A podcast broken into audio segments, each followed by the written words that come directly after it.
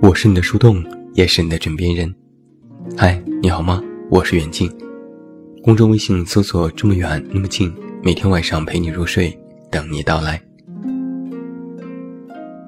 网上有很多人吐槽过，父母们总是特别爱拿别人家的孩子和自己比。大言不惭地说，我就是那个别人家的孩子。小的时候，我的表现欲就特别强，家人来客人。父母就会让我表演个节目，背诵学到的儿歌或者是顺口溜，要么就是跳个舞，我也毫不怯场。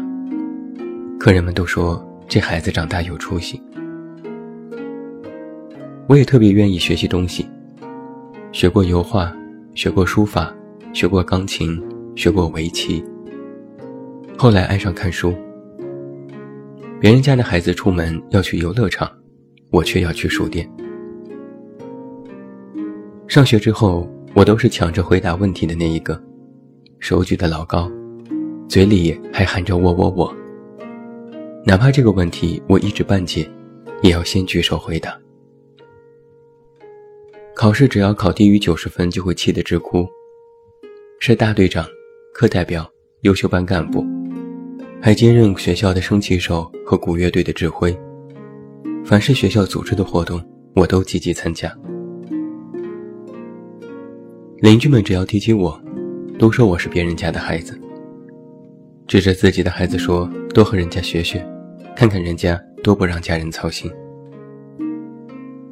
我家人也很骄傲，和别人提起我都说：“这孩子不用我们操心，学习特别自觉又要强，一回家就写作业、温习功课，不贪玩。”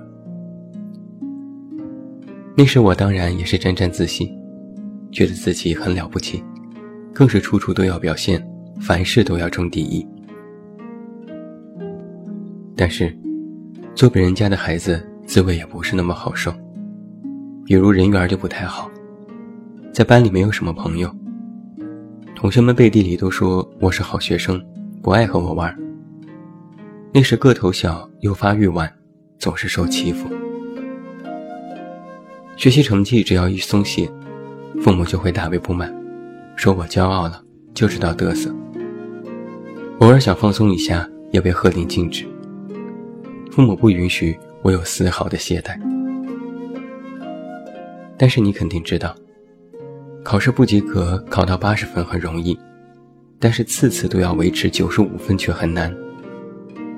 那时我开始渐渐偏科，名次从前三名滑到了十五名，最后中考也失利了。我休的整个暑假都没有出门，觉得自己给全家丢尽了脸。高中死活要去外地借读，发誓要用功读书，将来一定要去北京上大学，死活都不要留在家里。后来我顺利考上大学，毕业工作，出书写作。家里的亲朋好友提起我，依然说我是别人家的孩子。我其实没有吃过什么苦，也没经受过什么真正的大风大浪。但是回想一下我的成长经历，却觉得很累。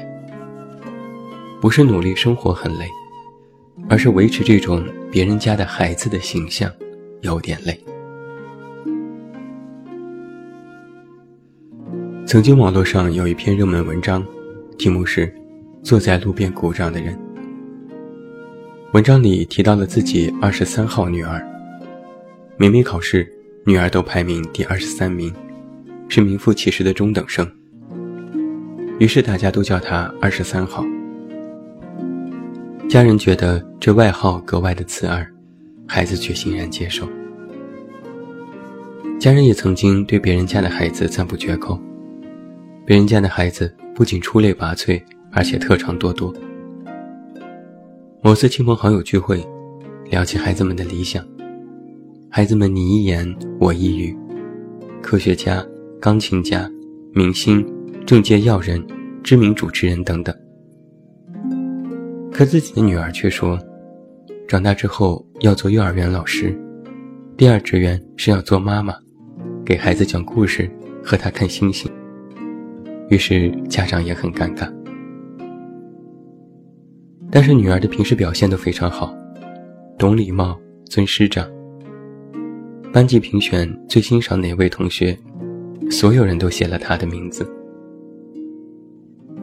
家人开玩笑地说：“你快成英雄了。”可女儿却一本正经地说：“老师曾说过。”当英雄路过的时候，总要有人坐在路边鼓掌。我不想成为英雄，我想成为坐在路边鼓掌的人。我记得在几年之前，我看到这篇文章的时候，差点就哭了。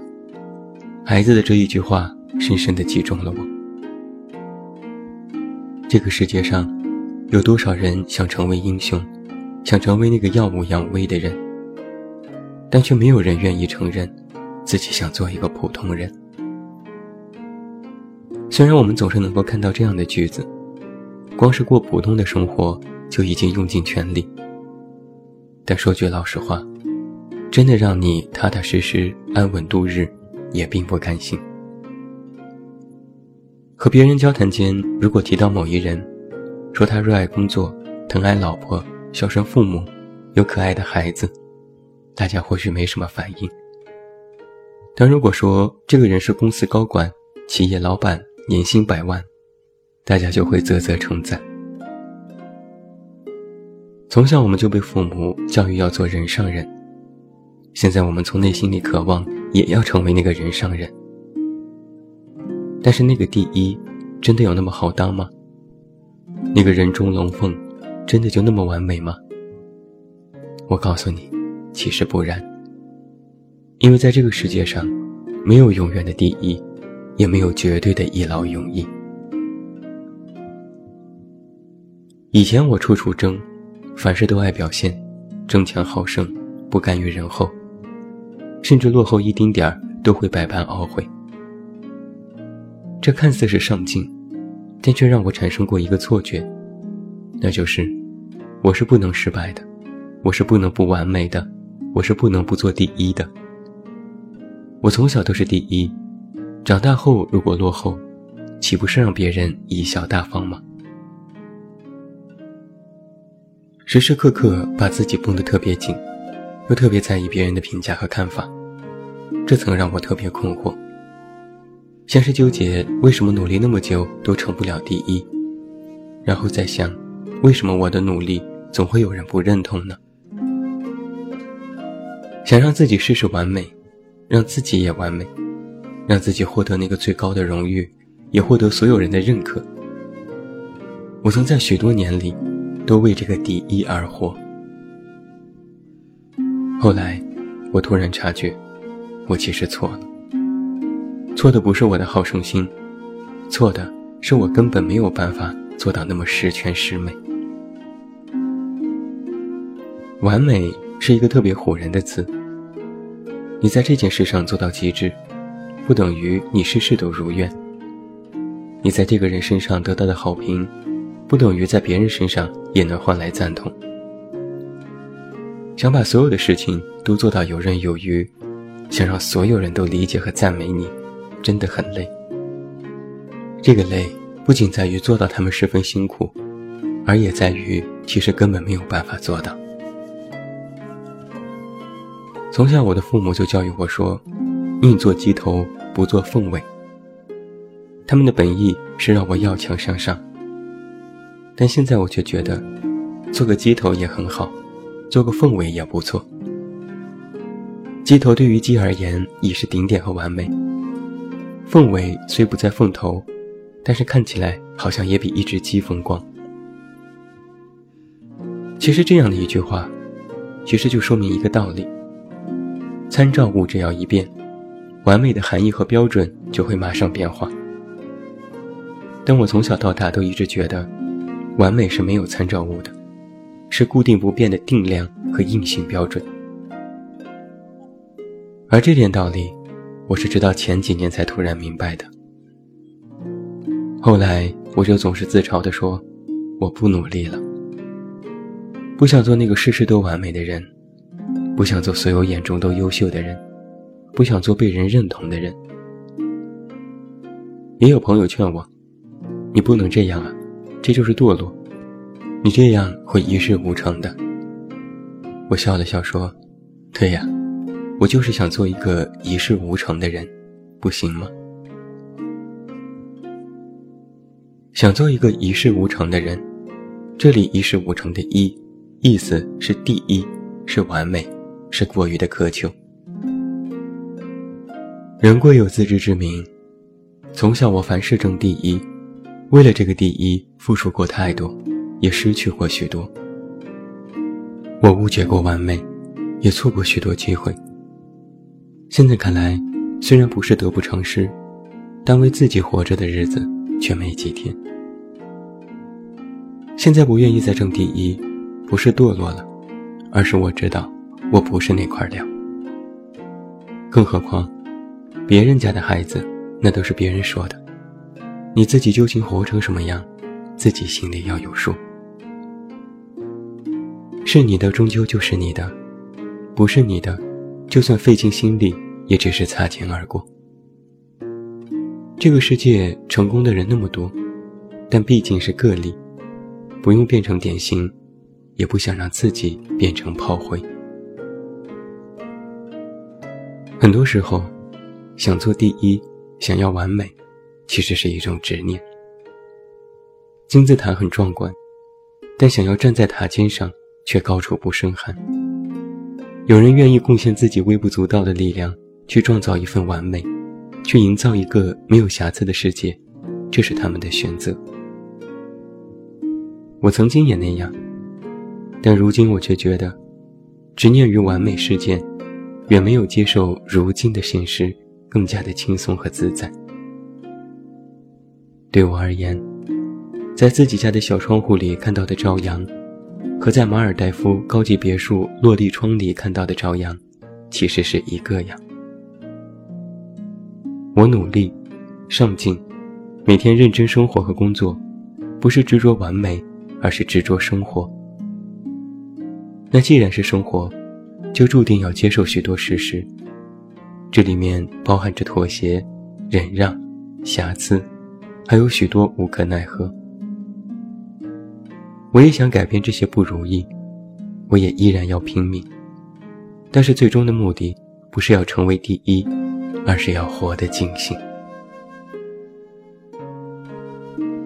小的时候，我为了维持那个别人家孩子的形象，认真学习，勇于表现，大家点头称赞，我也满意，但也没想过这是否就是自己想要的。后来，我也像是发狠的一样。去摆脱这种束缚，认为人要活得更自我，差点也误入了自私和偏执的混沌之中。如今，我学着把得失看得淡一些，把曾经的执念都放下一些。这时就会突然觉得，人生的格局宽广了许多。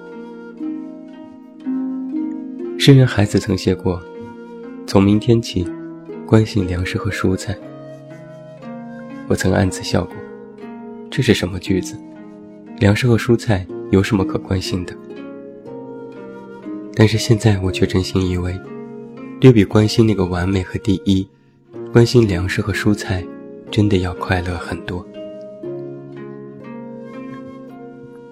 我就是想做一个一事无成的人呢。但我不是说你别好胜了，你别努力了，而是你心里要有一座天平。一头放的是你的生活，一头放的是你的内心，要善于维持这种平衡。我们总爱说格局二字，但这格局不是你获了多少次第一，而是你的心里是否有这世界的山山水水，是否能够容得下看似糟糠但却真实的生活。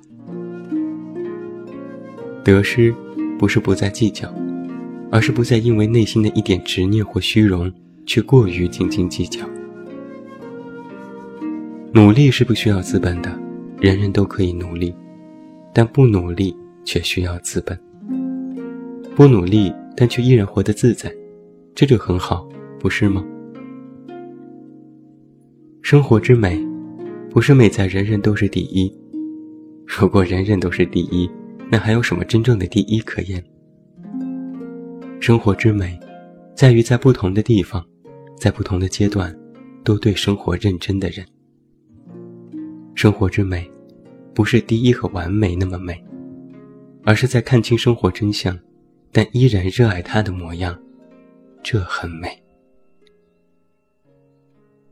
最后，祝你晚安，有一个好梦。我是远近，我们明天再见。